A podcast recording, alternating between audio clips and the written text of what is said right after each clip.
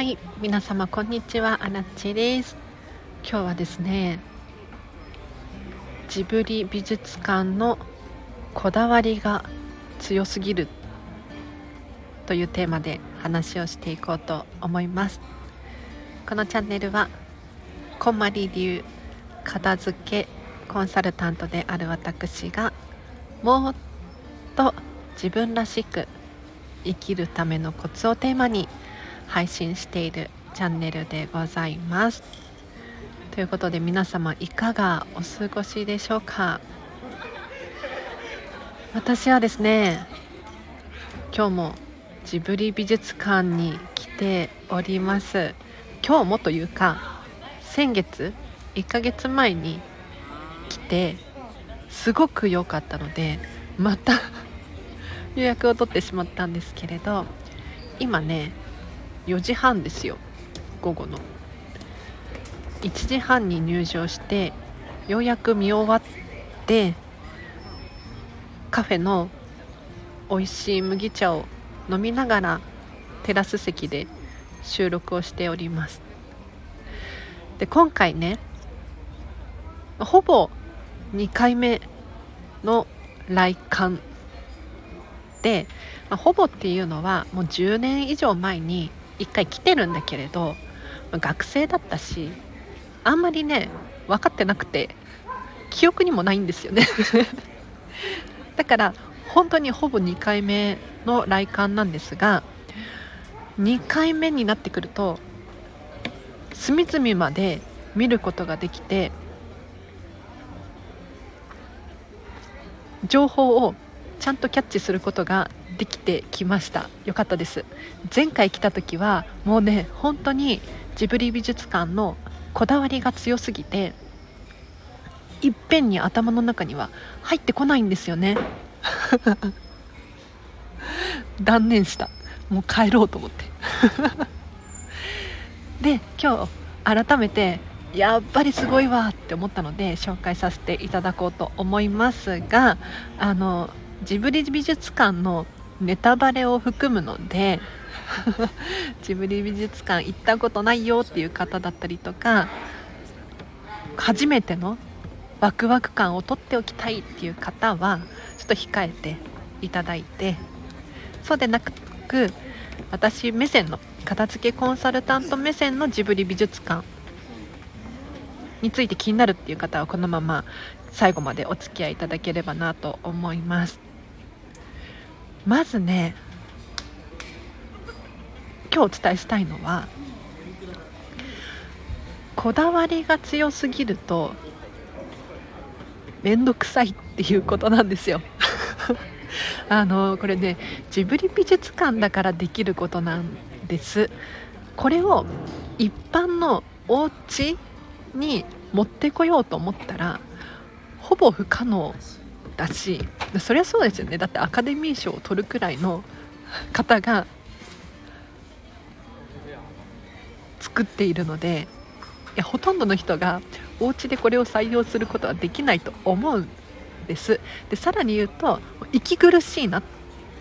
て思いました。やりすぎって言ったらいいのかな。これをねちょっと今日伝えたいんですよ。でどんなところにそういうことを感じるのかというとまずほとんどが手作りなんですよね。もうほとんどもうほぼ全てと言っても過言ではないと思います。職人さんの手作りの品。もしくはオーダーメイドの既製品って言ったらいいのかな。サイズだったりとかを測って作ってもらっているもの。なのでこれを家で採用するのは難しいですよね。美術館に入ってすぐステンドガラスが本当に印象的でこれ注目ポイントなんですけれどこのステンドグラス1枚1枚どう考えても手作りなんですよ。だって真っ黒クロスケとか「千と千尋の神隠し」とかもうねいろんなキャラクターがたくさん描かれているんですよ。本当に絵本を見ているようなそんな窓ガラスなんですね。でこの数が膨大なんです。すごいですよね。で他にもね今日気づいちゃったのが看板です。看板も手作り。看板って何のことを言うのかというと例えば入り口はこちらとか出口はこちらとかカフェはこちら撮影禁止トイレここ。っていう小さな標識みたいなものがあちこちに表示されているんですけれどこれもただ文字が書いてあるだけではなくってちゃんと可愛いイラスト付きでペンキで塗ってあるんですよ。もう何を考えてるんだと。意味が分かんなくないですか？伝わればいいじゃんってね普通は思うんですがそこは妥協しないです。さすがジブリ美術館って思いましたね。あと前回もトイレに行ってここのトイレはいい意味で頭おかしいなって思ったんですけれど今日よりクレイジーだなと 思ったんですがまずトイレが可愛いんですよ。本当に可愛い、まあ、例えて言うならサンリオピューロランドが近いかなって思います。ディズニーではないですね。ディズニーのトイレって掃除のしやすさが優先事項でさらに数が多いのでシンプルなんですよ。基本的に。でたまにホテルの中だったり可愛らしいトイレもあるんですが正直ねそこまでゴテゴテのデザインはしてないんですよね。なんだけれどサンリオピューロランド皆様行ったことあるかしら？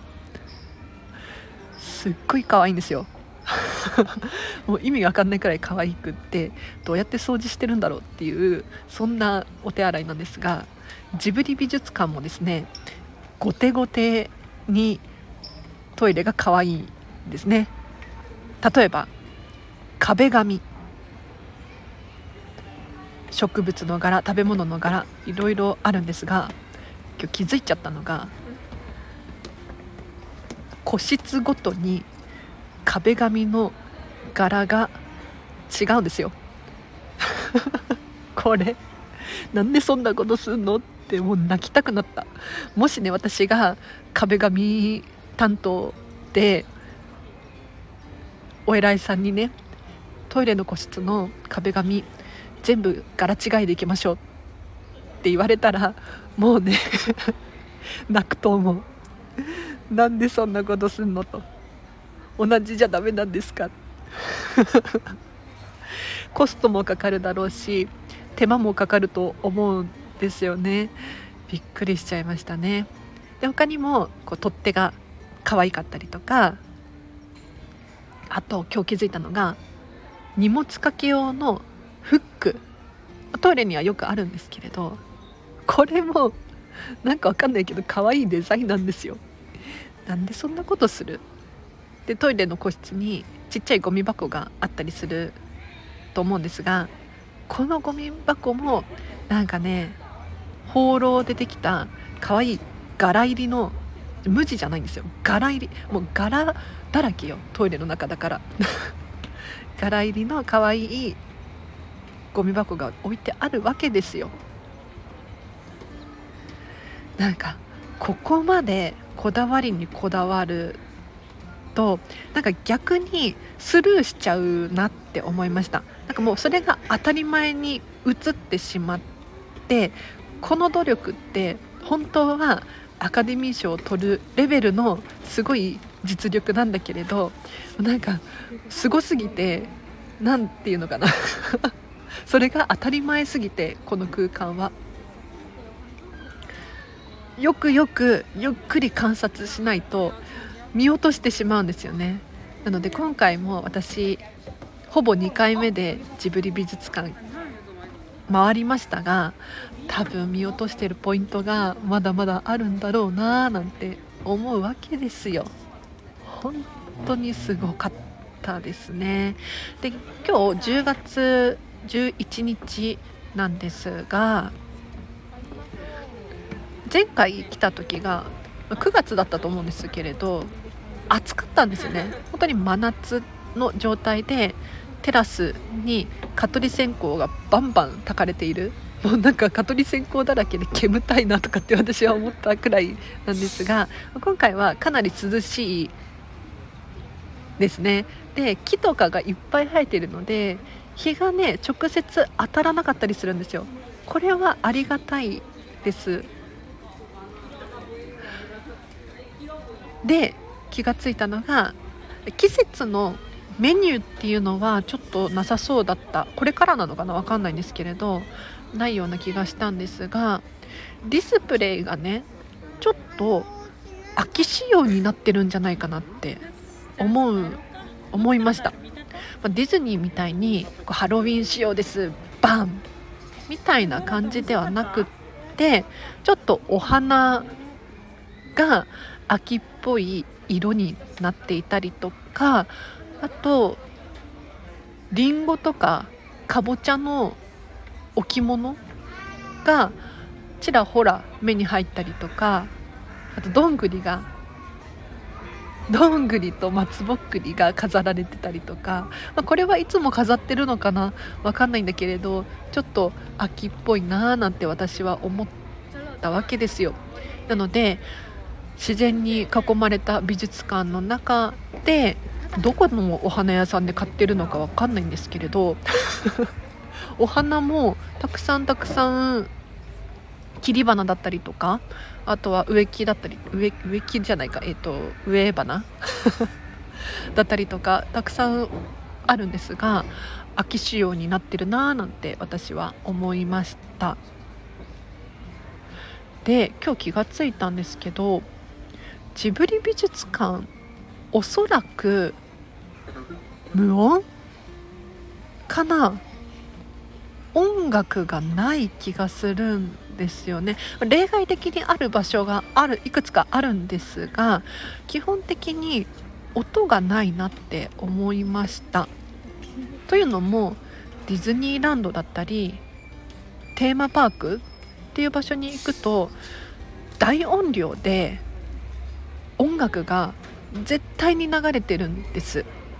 もう必ず音楽が流れています。で飲食店に行った時とかもおそらく音楽流れていると思うんですがジブリ美術館はね音が鳴ってないような気がする。もしくはもうごくごく小さいのかわからないんですけれど聞こえないんですよね。でこれによって私はメリットがいくつもあるなと感じたんですが音からの情報がないので目から入ってくる情報に集中することができるこれすごく良いですね。なるほどねで周りの環境音これも自然と受け取ることができるので不自然な感じがしないんですよ。テラスで今もう麦茶を飲んでるんですけれど この麦茶美味しいから本当に120円だしね飲んでほしいみんな。テラスも音楽がないんです。あるのは井の頭公園の自然な音と周りのお客様の方たちの音子供ちゃんがこうワイワイキャッキャするような声だったりとか鳥が鳴いたり木がこう擦れる音だったり。心地よいですね。例外的に音があるなと思ったのがレストランあレストランカフェか。カフェの中でちょっと音楽が鳴ってるような気がしたのとあと映像を映し出しているお部屋があったりするのでそこは映像に合わせて音が聞こえたりします。ただねこれくらいでほとんどの場所が静かだななんて思いました。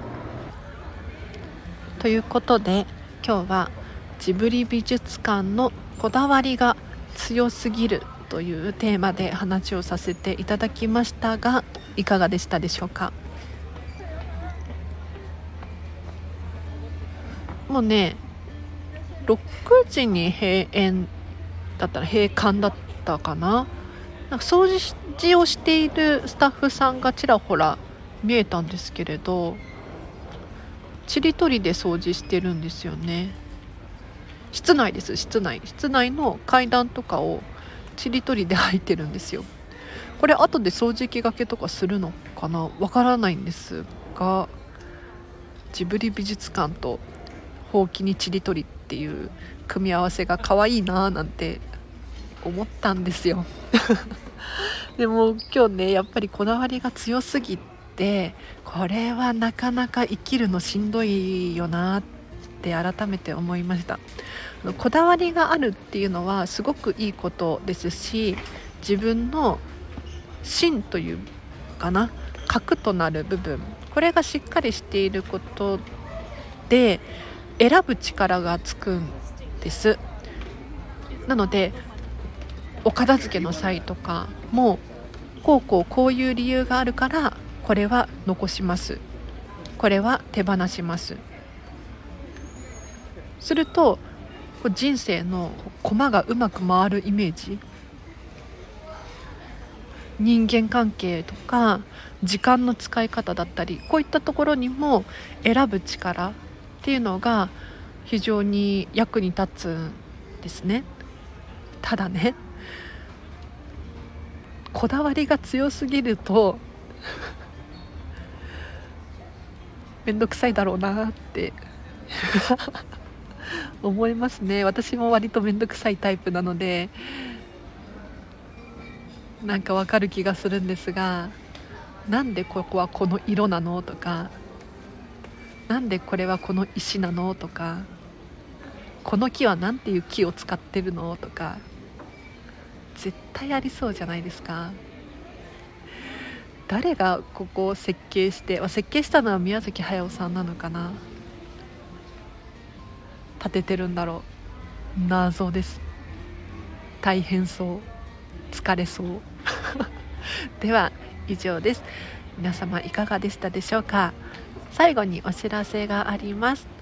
フェムパスさんでウェブ記事書いております。最近ね結構新しい記事がどんどん出ているのでぜひぜひ読んでください。リンクを貼っておきますのでそちらからチェックしてください。あとはあこのチャンネルまだフォローしてないよっていう方いらっしゃいましたら基本的に毎日更新しておりますのでチャンネルフォロー忘れずにしてください。そしてこの放送がいいと思ったらいいねボタンをお願いいたします。あとはお仕事のご依頼等ございましたらリンクを貼っておきますのでお問い合わせフォームからお気軽にお問い合わせください。他にもこのチャンネルへのリクエストやご質問などございましたらレターまたはコメントで教えてください。では今日は以上です。皆様お聴きいただきありがとうございました。今日のこの後もハピネスを選んでお過ごしください。あらでした。バイバーイ。